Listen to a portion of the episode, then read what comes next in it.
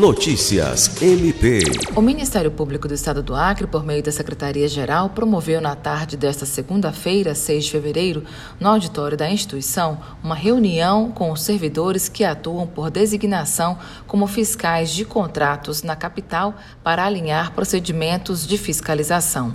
Inicialmente, apenas com servidores da capital, e a ideia é aprimorar o conteúdo para a realização de uma reunião também com os fiscais do interior.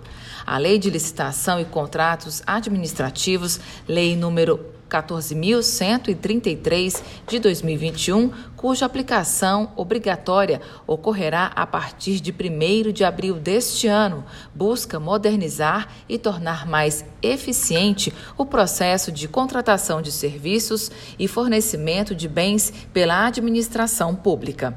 Alice Regina, para a Agência de Notícias do Ministério Público do Estado do Acre.